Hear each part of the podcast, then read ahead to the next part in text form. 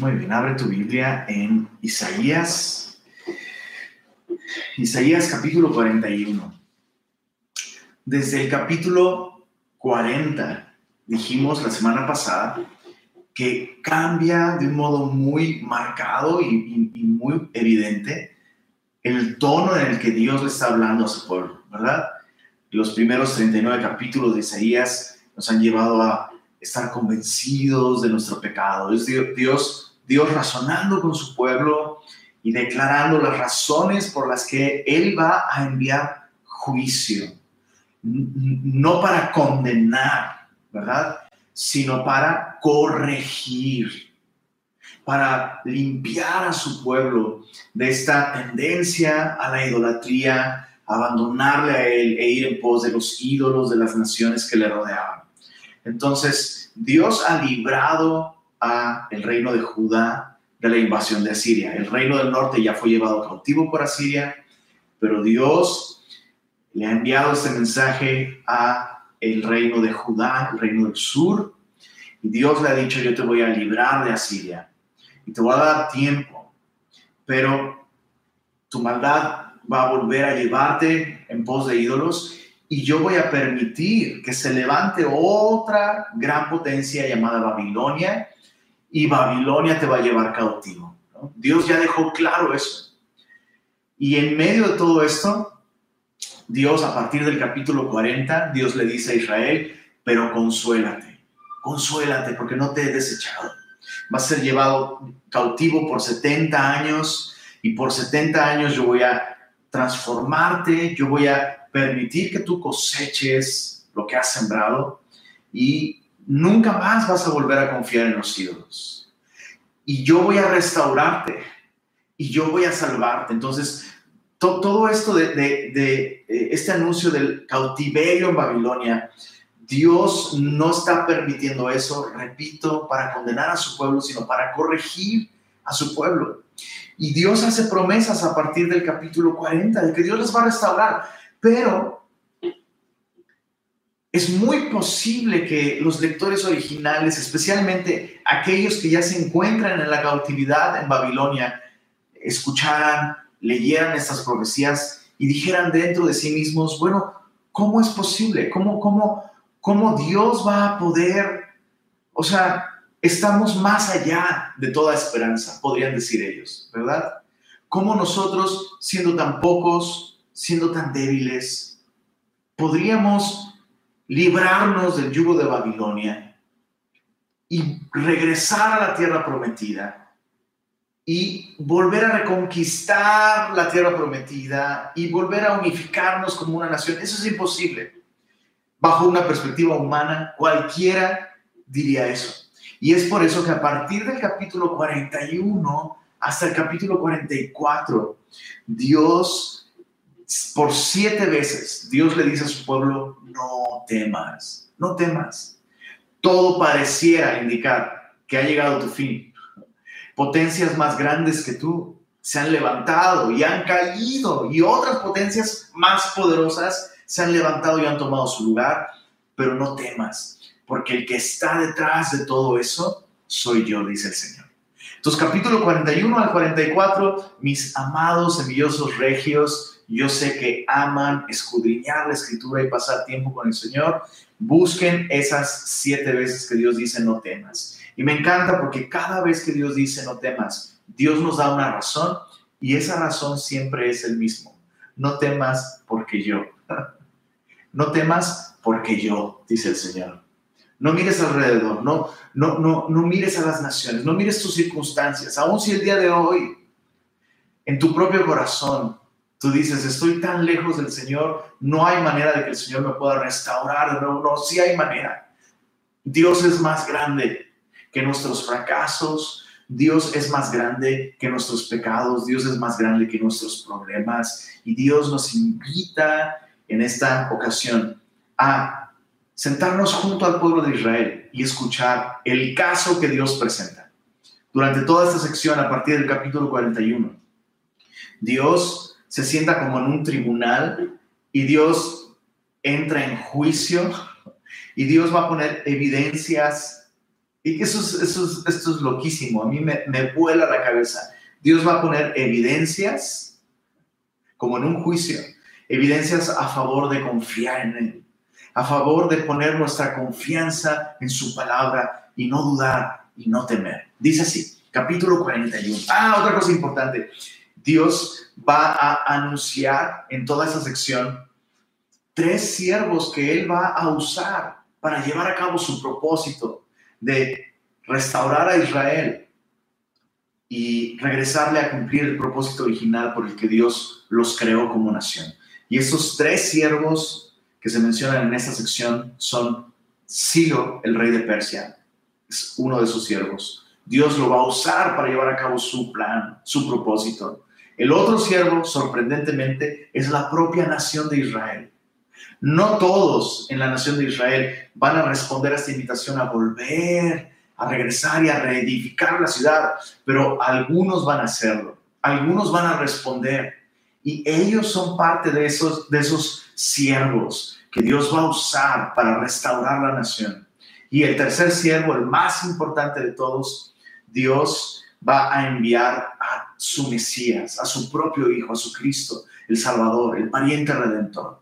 Entonces, capítulo 41, verso 1 dice así, escuchadme costas y esfuércense los pueblos, acérquense y entonces hablen, estemos juntamente a juicio. Dios llama como un juez, Dios llama a todas las naciones, Dios llama a su pueblo. Y Dios llama a las naciones con sus ídolos y Dios llama a su pueblo.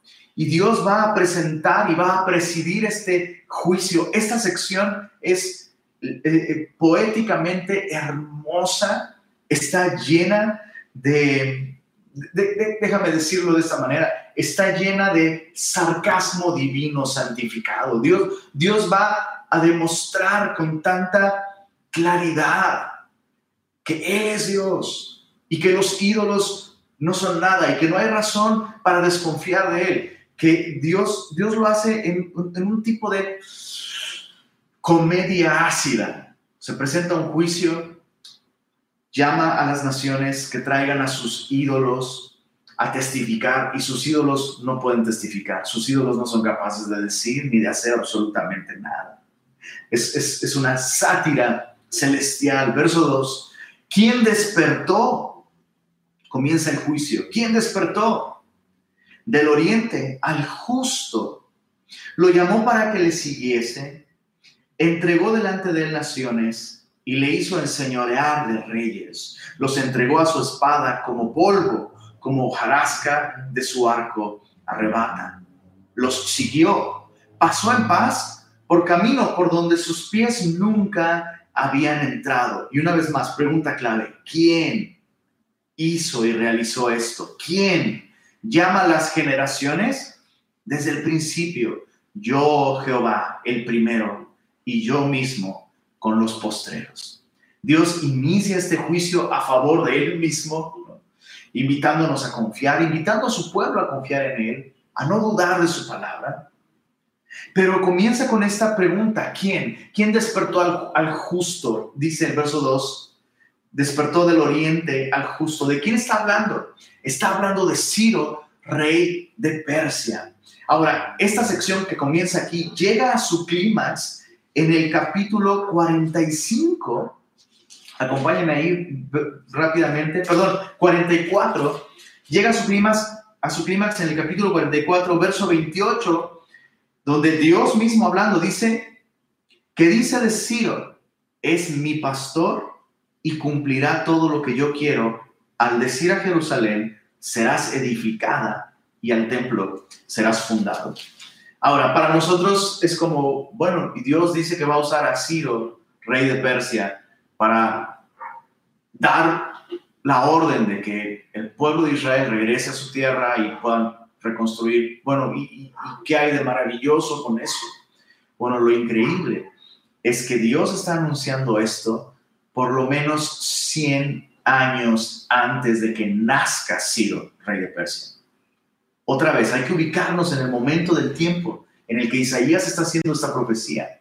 Isaías está, de hecho, escucha esto, Babilonia aún no es una potencia mundial. En este momento, Asiria es la potencia mundial más poderosa.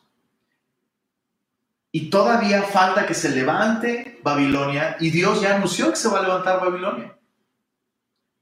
Y luego Babilonia va a caer. Y del norte del imperio persa va a venir Ciro hacia el oriente y va a conquistar a Babilonia. Y por eso es que eh, en toda esta sección se habla de Ciro, rey de Persia, como aquel que viene del norte o como aquel que viene del este o del oriente. Está hablando de la misma persona, está hablando de Ciro. Y repito, de hecho algunos calculan 150 años antes del nacimiento de Ciro. Y Dios está diciendo, yo voy a hacer esto. Yo voy a despertar, dice verso 2, del oriente al justo, a Ciro. Ahora eso es algo, es algo interesante porque en Esdras capítulo 1, la Biblia nos menciona el cumplimiento de esta profecía precisamente Ciro. Y, el, el, libro de Esdras comienza diciendo esto. En el primer año del reinado de Ciro, rey de Persia, Dios despertó el espíritu de Ciro y emitió un edicto que permitió el regreso de la nación de Israel a su tierra. La reedificación del templo, la reedificación de los muros de la ciudad. Esdras y Nehemías nos hablan de eso. Es el cumplimiento de esas cosas. Pero cuando Isaías está profetizándolo, faltan aún 150 años para que nazca así. y Dios está preguntando, bueno, desde ahorita te pregunto, ¿quién está diciendo esto? Aquel que desde el principio conoce el final. Y es algo interesante. Es algo que tú y yo... Eh, eh, ¿Estás de acuerdo que ese es un argumento a favor de confiar en el Señor? O sea, cuando el Señor desde el principio dice, si haces las cosas de esta manera van a acabar mal. ¿En quién debiéramos confiar? ¿En Él o en las estadísticas? Pues en Él. ¿En quién debiéramos confiar? ¿En Él o en nuestro corazón que dice, no, pero yo, conmigo no va a acabar mal? Pero Dios dice que tomar este camino acaba en este lugar. Entonces, Dios está diciéndole a su pueblo, hey, yo he anunciado cosas que están por venir mucho antes mucho antes de que el hombre pueda pronosticarlas, mucho antes de que el hombre pueda predecirlas. Yo las anuncio desde el principio, porque escucha esto, cuando Dios, cuando Dios anuncia algo que va a suceder en el futuro, no es que Dios está adivinando esto, eso es muy importante. Dios no es un adivino. Dios es aquel que está en control de la historia. Entonces, cuando, Dios profetiza algo por medio de sus profetas, por medio de su palabra, tú y yo podemos estar seguros de que así como Dios hizo los cielos y la tierra, Dios hará lo que su anticipado consejo y predeterminada voluntad han determinado que suceda.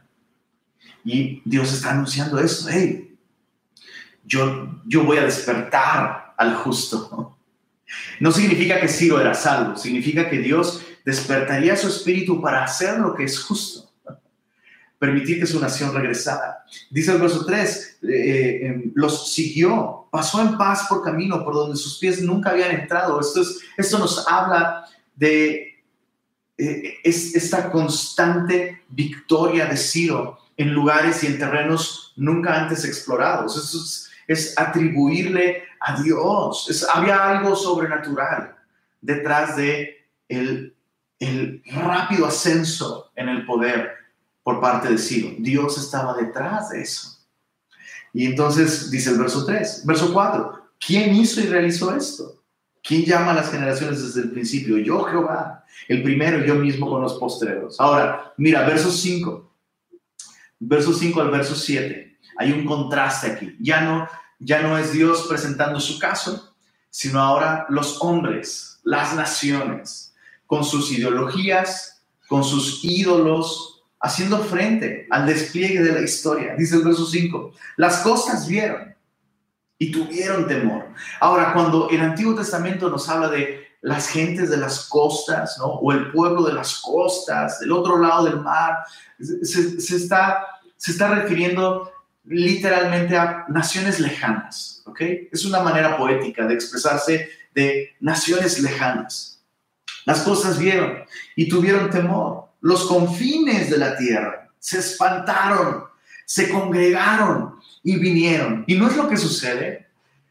Cuando empiezan a haber cambios políticos, económicos, importantes en el mundo, cuando empieza a haber cambios tan drásticos y de pronto figuras de poder se levantan con mucha influencia, con mucho poder.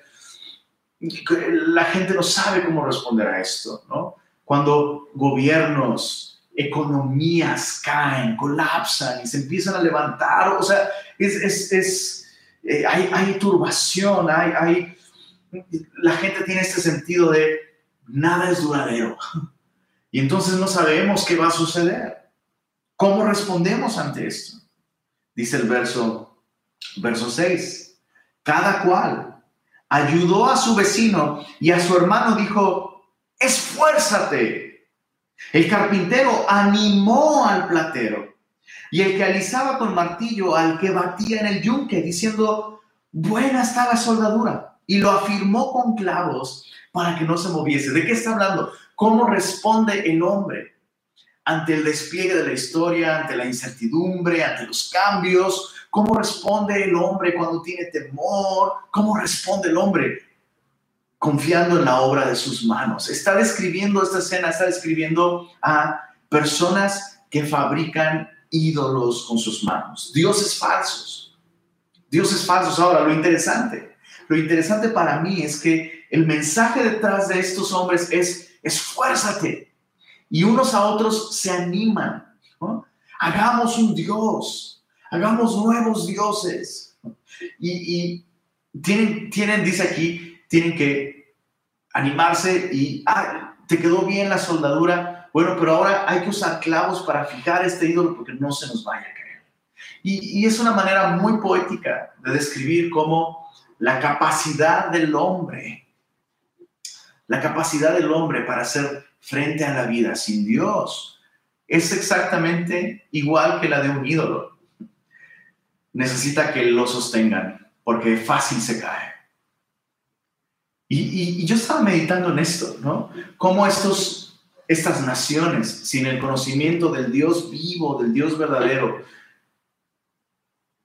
su, su mensaje unos a otros es, esfuérzate, échale ganas ánimo. Y escucha esto, esto no es un mensaje bíblico. Esfuérzate, échale ganas. Eso es básicamente idolatría, porque esforzarse, echarle ganas, ¿no? echarle muchas ganas, ánimo, eso coloca nuestras esperanzas en nosotros mismos. Es muy distinto cuando Dios nos llama a esforzarnos en confiar en Él, ¿ok? Y depender de Él y caminar en, obediencia a su palabra. Eso es muy distinto a, este esfuérzate, échale ganas. La idea detrás de échale ganas es, tú puedes. Y Pablo diría, miserable de mí, yo no puedo, no puedo hacer el bien que quiero, sino el mal que aborrezco, eso hago. Pero en Cristo sí, en Cristo todo lo puedo, en Cristo que me fortalece. Pero yo, en mí mismo, en, mí mismo, por mí mismo, yo no, yo no, yo no, en mí no mora el bien, dice Pablo, al acabar pronto. En mí no mora, no mora el bien. No, pero eres un campeón. Y Pablo te diría, sí, soy un campeón para pecar.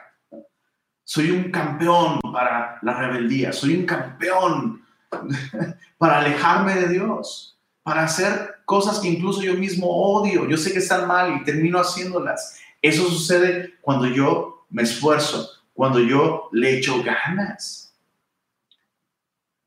Pero Dios nos ha llamado a reconocer que tú y yo no podemos. Y, meditaba en esto, en cómo estos, estos hombres tienen que sujetar a sus ídolos con clavo. Y Dios envió a su propio Hijo sin pecado, perfecto, para tomar nuestro lugar en una cruz y ser clavado con clavos en el madero del Calvario, para que tú y yo podamos ser sostenidos por su amor, por su gracia, en contraste con los ídolos de esas naciones, que tienen que sostenerlos, tienen que cargarlos, tienen que llevarlos. Tú y yo tenemos un Dios que fue clavado en una cruz para que esa obra de redención nos sostenga y nos levante. Dice el verso, verso 8, pero tú Israel, ¿ves el contraste? ¿Ves el gran contraste? Las naciones dicen, hey, ánimo, hay que echarle ganas, hay que... Pero tú, Isaías 41, 8, pero tú Israel, siervo mío eres. Tú, Jacob, a quien yo escogí, descendencia de Abraham, mi amigo, porque te tomé de los confines de la tierra y de tierras lejanas te llamé. Está hablando en futuro, en anticipación. Dios está describiendo cosas que van a suceder en el futuro, como si ya hubieran sucedido. Te llamé de tierras lejanas. ¿De qué está hablando?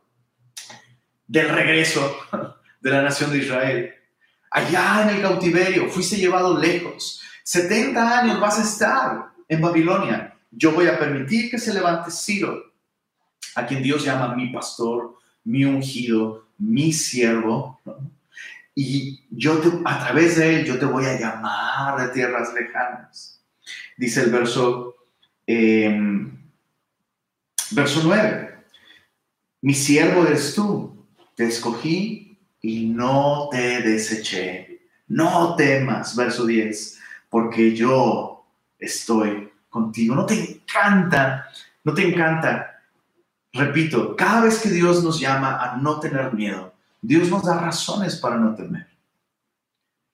Y con muchísima frecuencia, las razones realmente solo, solo son una. Es Él mismo. La razón es Él. Volvamos a leerlo. No temas. Verso 10, Isaías 41, verso 10, no temas, porque yo, no temas, porque yo, yo estoy contigo. No desmayes, porque yo, subraya eso en tu Biblia, soy tu Dios que te esfuerzo, siempre te ayudaré, siempre te sustentaré con la diestra de mi justicia. Y hay mucha... Em, hay contrastes en toda esta sección. Isaías describe a Israel, que realmente está en cautiverio, que realmente ha fracasado espiritualmente, moralmente, nacionalmente. Israel es un completo fracaso. Y Dios dice, pero ¿qué crees? Tú eres mi siervo, ¿Y qué crees? Yo te ayudo. Y, ahí está el contraste. Ahí está el gran contraste. Porque Israel es el siervo de Dios. Pero ¿quién ayuda a quién?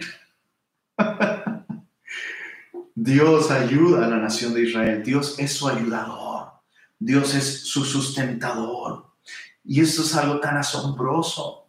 ¿Quién jamás, quién jamás siendo amo y teniendo un siervo, ayudó a su siervo y sirvió a su siervo.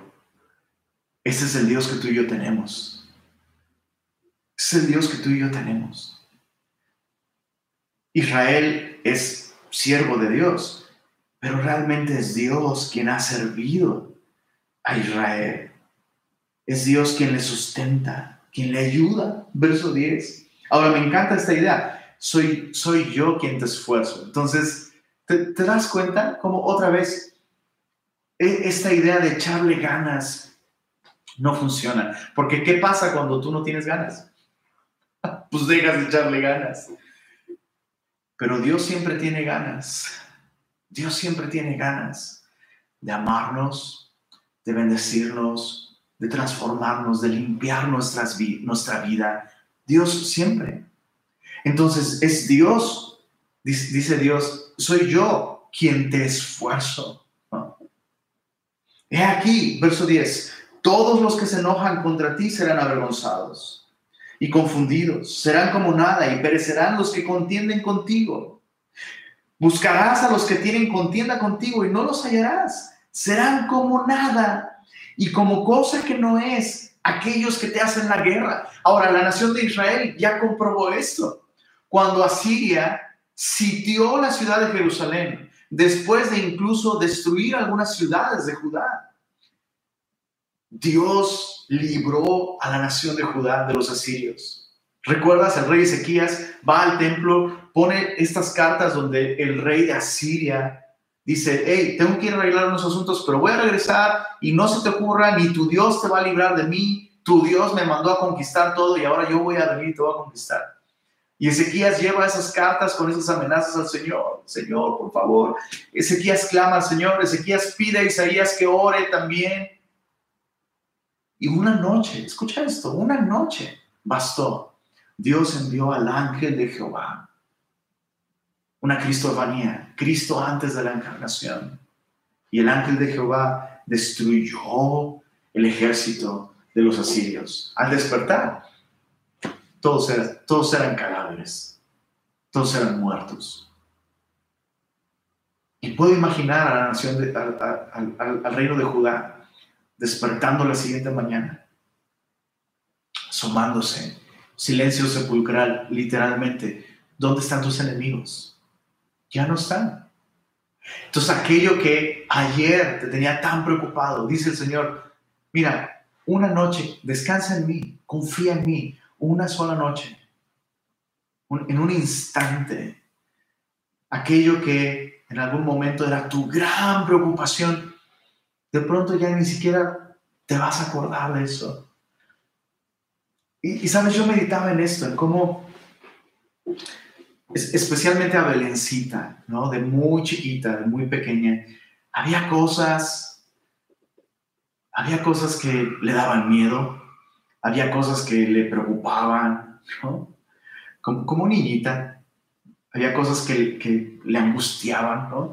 Recuerdo que le daba mucho miedo echarse en la resbaladilla subirse al columpio. Eh, y, eran cosas que en su momento le impedían disfrutar. ¿Sabes? Le impedían disfrutar de la vida, le impedían disfrutar de momentos juntos. Y ella se frustraba, porque es que, ¿por qué me da miedo? Si tú estás conmigo, no sé, ¿por qué me da miedo? Y, y eh, eran un tema importante para ella. Y te, acuerdo, te, te, aseguro que el día de hoy, Belén no se acuerda de eso. Ni siquiera se acuerda de eso.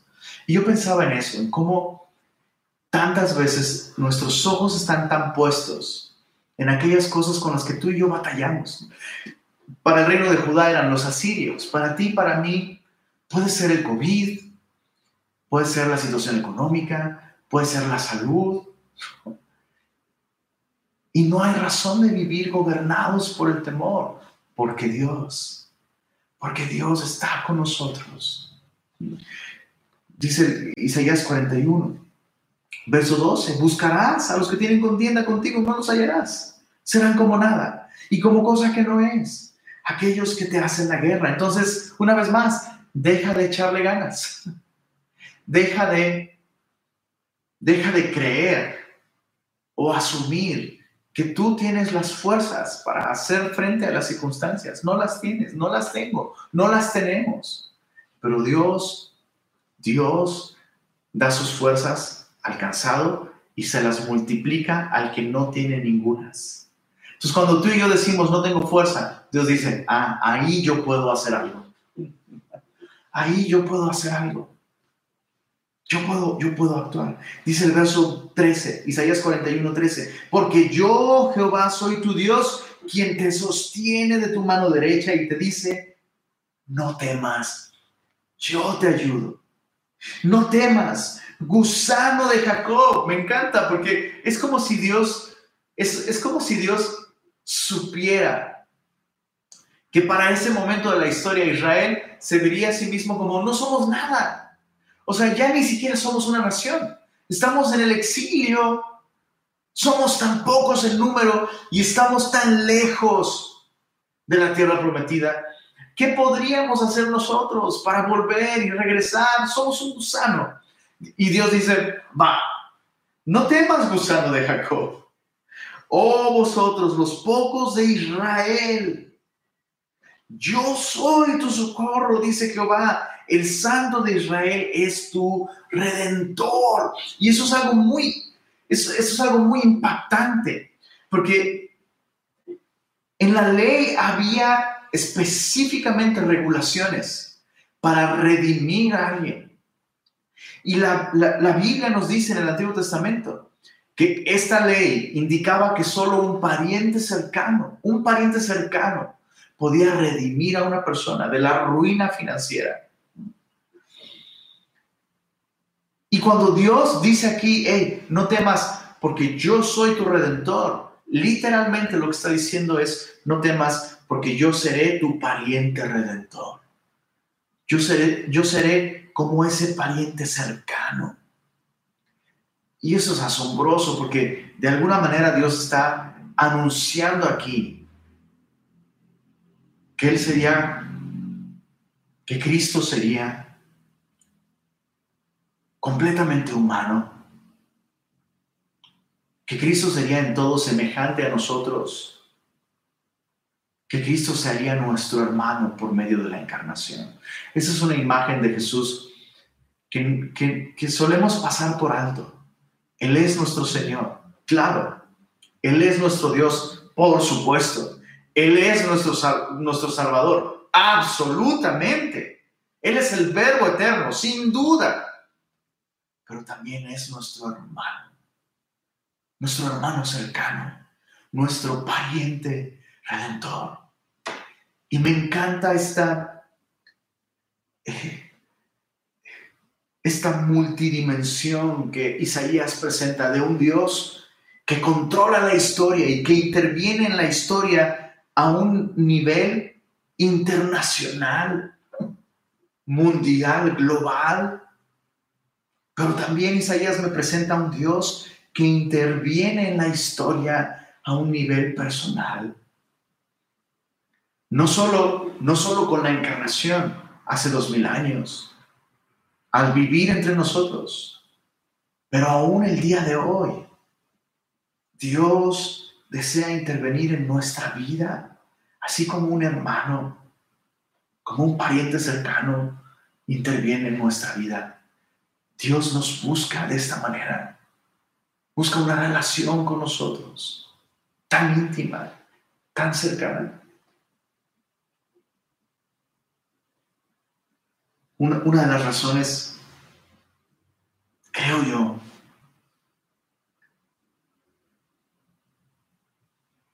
una de las razones por las que tú y yo podemos ser libres del temor es porque el verbo se hizo carne.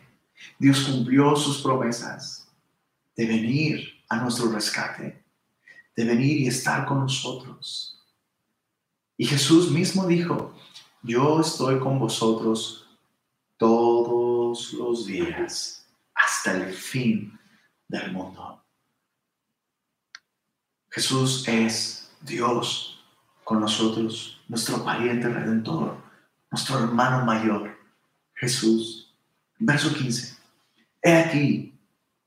E-, esta expresión, he aquí, realmente debería traducirse como miren o mira, yo te he puesto por trillo, trillo nuevo lleno de dientes. Trillarás montes y los molerás, y collados reducirás a tamo. ¿Qué es un trillo?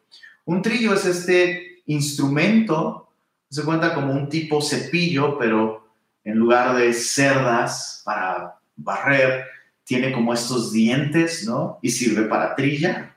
El trillo sirve para trillar. Así como el tenedor el tenedor sirve para tener la comida, todo mal.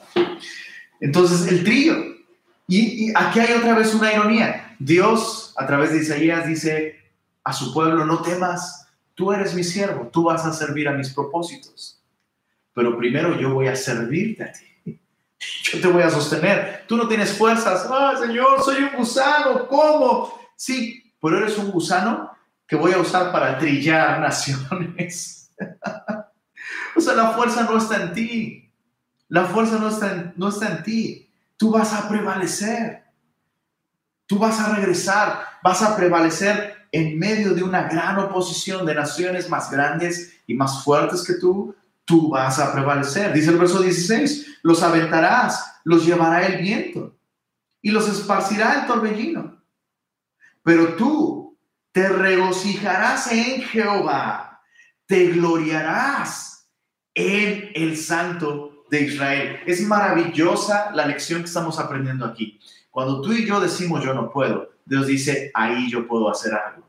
Cuando tú y yo decimos ni siquiera tengo fuerzas para esforzarme, para echarle ganas, ahí el Señor dice, ok, ¿consideras que eres un gusano? Yo puedo hacer algo allí. Y cuando yo lo haga, y cuando yo te use, no te vas a gloriar en ti mismo, sino te vas a gloriar en mí. Te vas a gloriar y te vas a regocijar en el Santo de Israel. Ya no vas a decir, ah, es que le eché ganas. Es que yo sí me esforcé. Es que yo soy muy disciplinado. Es que yo tomé las decisiones correctas y, y yo razoné y yo entendí. No, no, no, no, no. Sí, claro que hay un elemento de responsabilidad humana, pero el que hace posible la salvación, el que hace la obra en nosotros, es Dios. El que merece la gloria es Dios. El que merece la honra es Dios.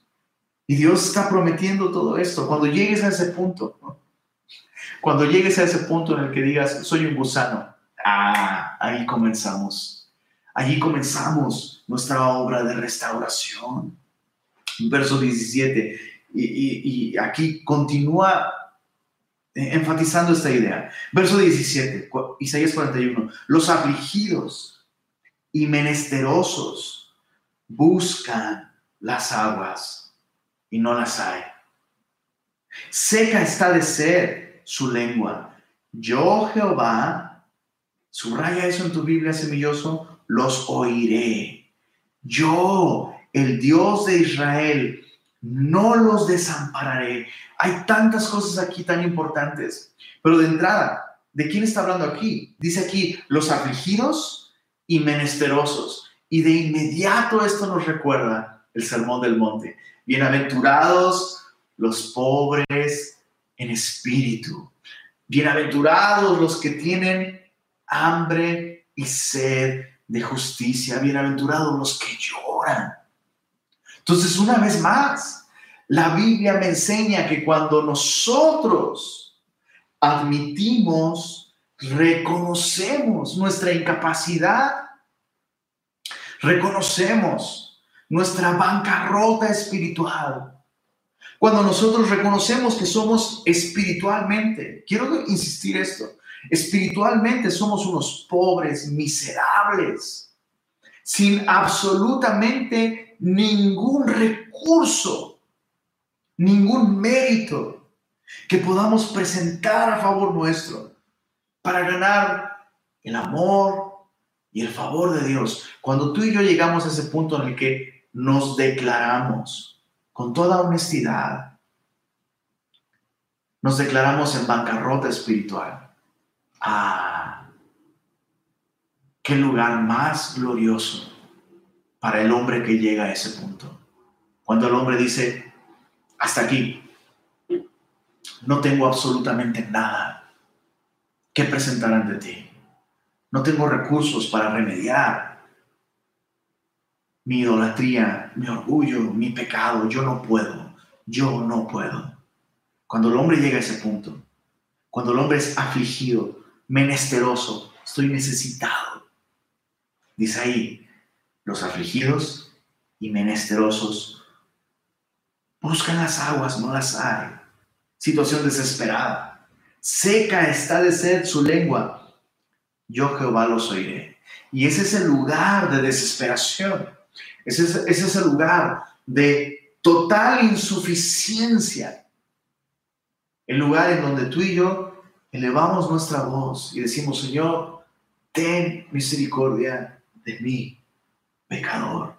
Y dice el verso 17, yo los oiré. Ahora, antes de dejar este punto, un gran termómetro. Mucha atención, semillosos, amados hermanos, amados amigos. Un termómetro que nos indica si estamos realmente en ese punto de humildad. Es nuestra vida de oración. Es muy fácil, escucha esto, es muy fácil decir, no, yo sí soy humilde. De hecho, es bien fácil incluso estar orgullosos de nuestra humildad. Pero ¿cuál es una evidencia de auténtica humildad? Esa vida de oración en la que tú y yo clamamos por misericordia, en la que tú y yo venimos ante el Señor y decimos, Señor, necesito de ti. Señor, no merezco nada. Señor, no soy nadie para exigirte y, reclamar absolutamente nada, pero necesito de ti, Señor. Tengo hambre, tengo sed, estoy insatisfecho. Y solo tú puedes saciar mi necesidad, Señor. Dice el verso 18, Isaías 41, 18. En las alturas, mira lo que va a suceder. Lo que sucede cuando el hombre llega a ese punto. Isaías 41, 18. En las alturas abriré ríos y fuentes en medio de los valles. Abriré en el desierto estanques de aguas y manantiales de aguas en la tierra seca. Daré en el desierto cedros, acacias, arrayanes y olivos. Pondré en la soledad cipreses, pinos y bojes juntamente. me encantan esos contrastes Dios dice, hey, yo voy a cumplir mis promesas, yo te voy a restaurar. Y tú vas a ser mi siervo, pero yo te voy a ayudar a ti. y tú, sí, eres como un gusano, pero contigo voy a trillar naciones. Y tú eres como un desierto, pero en ese desierto mi gracia va a actuar y voy a transformarte en un hermoso jardín. Ese es nuestro Dios. Solo Él puede hacer eso. Lo hizo con la nación de Israel. Como nación. No, estoy hablando en este momento espiritualmente. En su momento lo hizo espiritualmente. Pero como nación, Él hizo esto. Dios hizo que la nación de Israel volviera a florecer en, en, la tierra prometida, de modo que el Mesías pudiera venir al mundo y cumplir sus promesas de redención. Es impresionante. Verso, verso 20, ¿para qué? Dice el verso 20, para que vean y conozcan y adviertan y entiendan todos que la mano de Jehová hace esto y que el santo de Israel lo creó. ¡Pum! Dios presentó su caso. Dios está diciendo, hey, ya estuvo, vamos a venir a juicio las naciones con sus ídolos y ustedes, Israel, como mi siervo, como mi testigo, como mi exhibit A, como mi prueba número uno. Yo voy a hacer de ustedes una, una prueba de que yo soy Dios. ¿Cómo? Estoy anunciando que Babilonia va a venir, los va a llevar cautivos. Babilonia ni siquiera es una potencia. Babilonia va a caer y voy a levantar a Ciro y va a conquistar a Babilonia y ustedes van a volver. Ahora, ídolos, presenten su caso. ¿Qué razones nos dan para confiar en ustedes? Verso 22.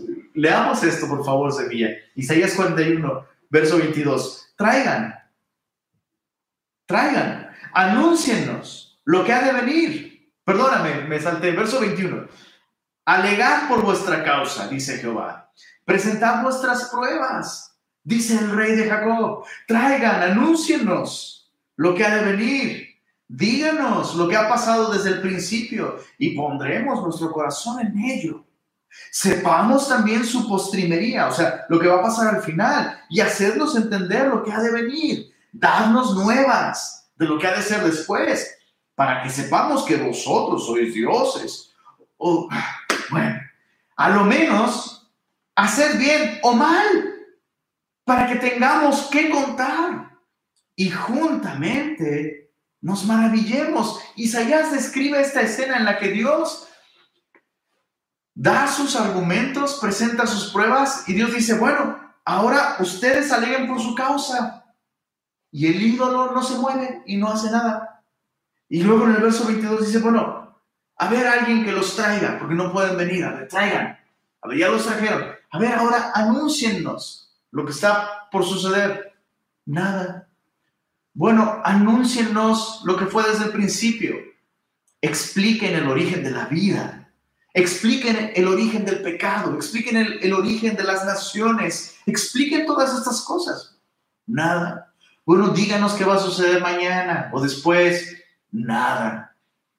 Dice el verso, verso 23, bueno, por lo menos hagan, hagan algo mal al menos. A ver, a ver tú, por lo menos cáete. Nada.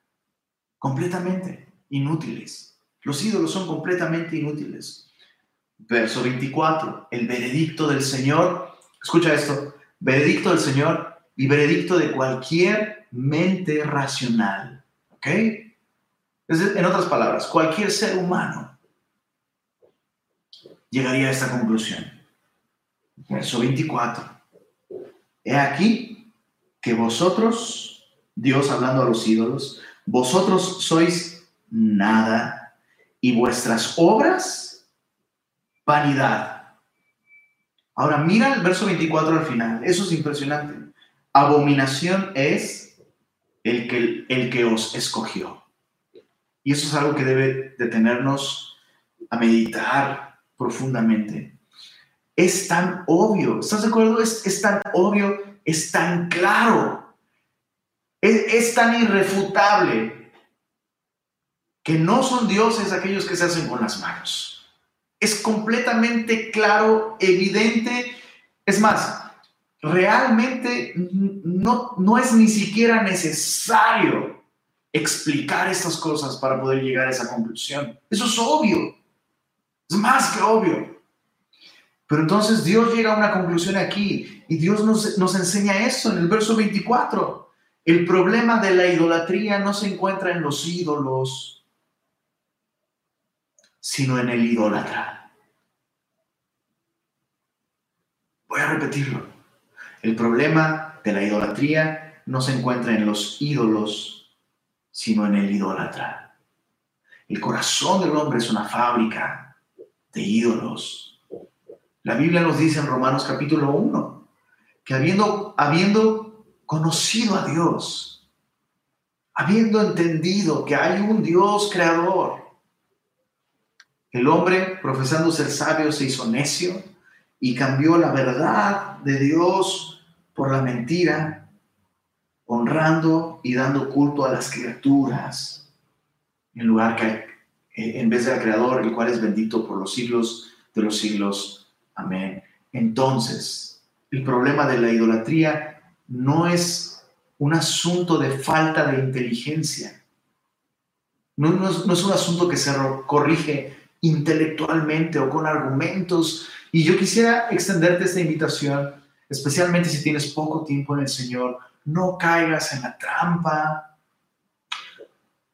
no, no caigas en la trampa de envolverte en discusiones con familiares o amigos que están atrapados en cualquier tipo de idolatría. Porque no es un asunto que puedes resolver con argumentos. Los argumentos son tan claros. Las evidencias son tan evidentes. Pero el problema de la idolatría se encuentra en el corazón de la persona. Y otra cosa muy importante que hay que reconocer, hay que reconocer, la idolatría no se expresa simplemente fabricando dioses falsos con las manos, pero también fabricando dioses falsos con nuestra mente. Y debemos admitirlo.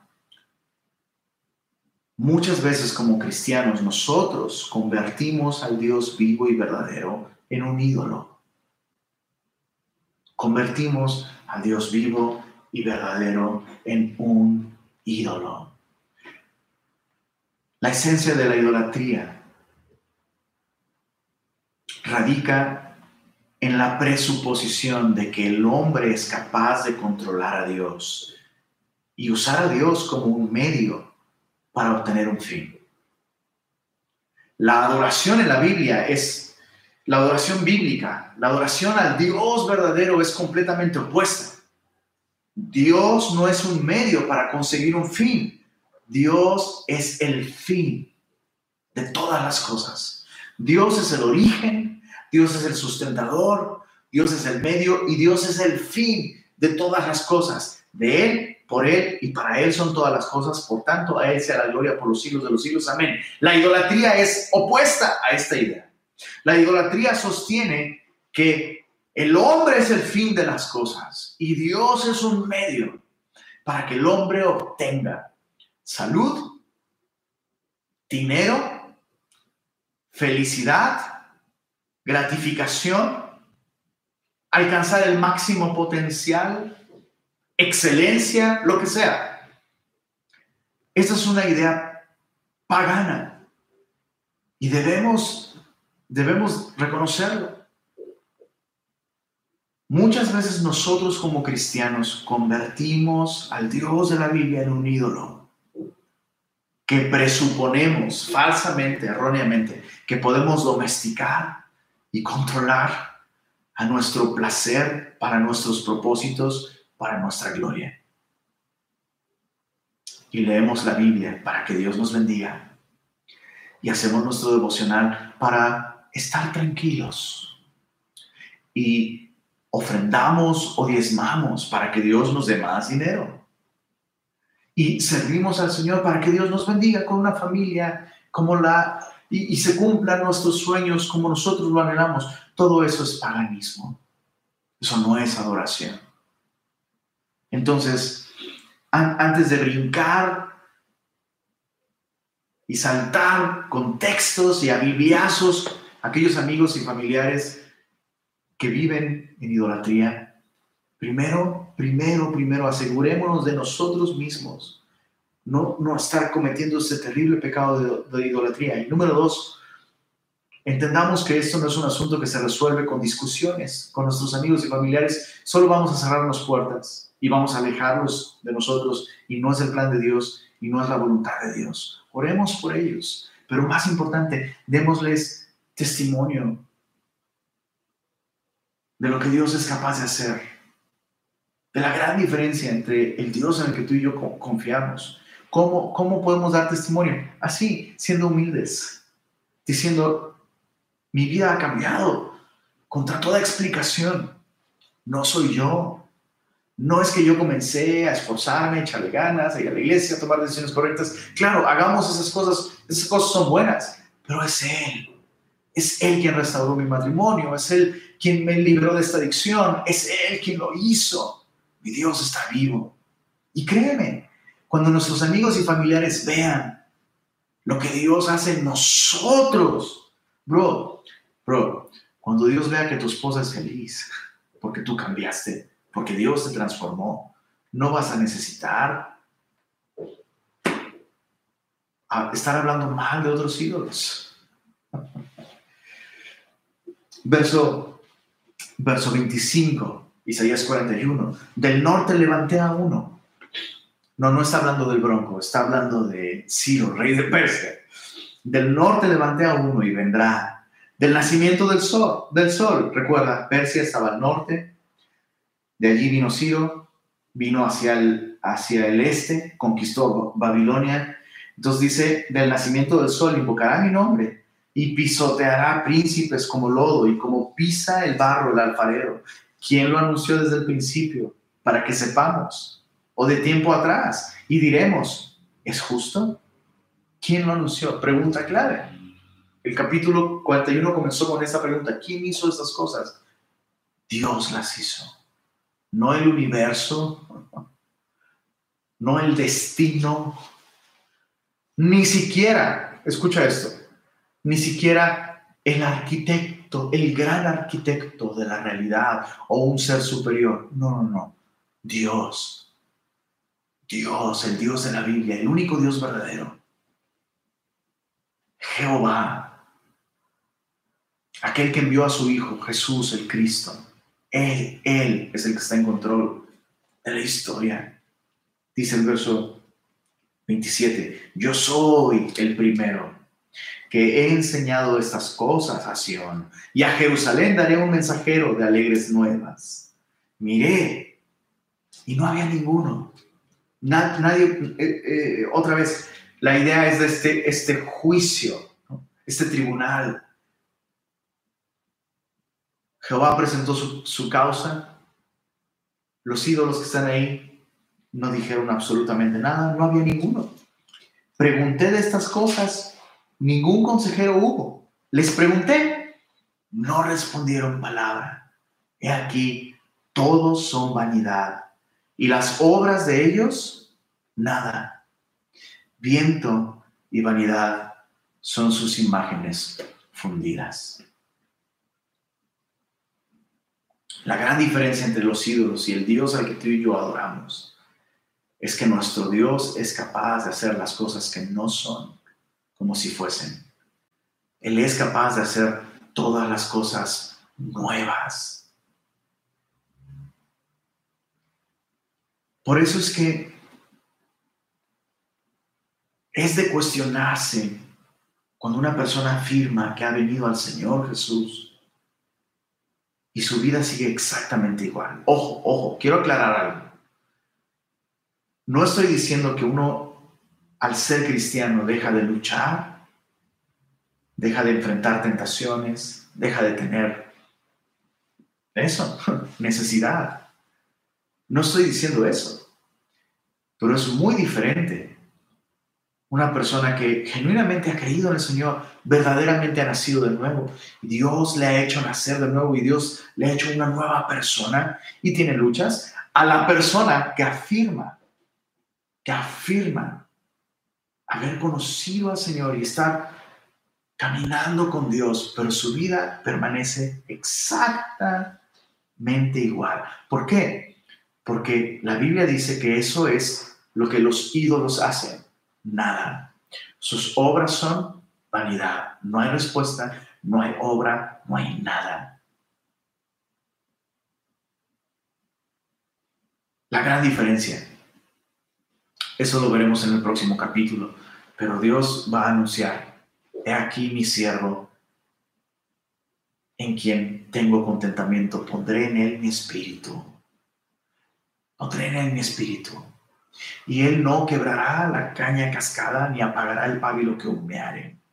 Y de hecho lo que caracteriza la obra de Cristo es que lo imposible sucede. El pábilo que está humeando y dice, eso ya se apagó vuelve a encender. Eso nunca sucede. Bueno, con Jesús sucede. Con Jesús sucede.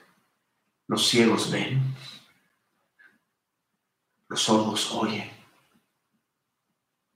Jesús es capaz de, hacer eso, hacer nuevas todas las cosas. Si, si alguien aquí el día de hoy dice, oye, Lenin, yo me identifico con el primer ejemplo que pusiste. Realmente mi vida nunca, nunca ha sido transformada. Bueno, muy probablemente, muy probablemente, si, ese es tu caso, tu confianza había estado puesta en una idea falsa de Jesús. Y lo que necesitas es venir a Él. ¿Cómo? ¿Cómo puedo venir a Él? Bueno, así como lo acabamos de ver el día de hoy, reconociendo que en ti mismo no existe absolutamente ningún recurso espiritual. O sea, tal vez, tal vez el Jesús en el que tú confiabas es un Jesús que dice, ayúdate que yo te ayudaré. Dicho sea de paso, eso no está en la Biblia. Tal vez dices, hey, es que yo ya probé el cristianismo, ya probé a Cristo y no funciona. Ah, pues es que no es así. No, pero sí, yo le eché ganas, me esforcé. Pues es que ese no es el Jesús de la Biblia. El Jesús de la Biblia dice, venid a mí todos los que estáis cansados y trabajados, yo, dice el Señor, dice Jesús, yo os haré descansar. El Jesús en el que debes confiar, el Jesús de la Biblia, es aquel que ha hecho todo por ti, vivió la vida perfecta que tú y yo no podemos vivir.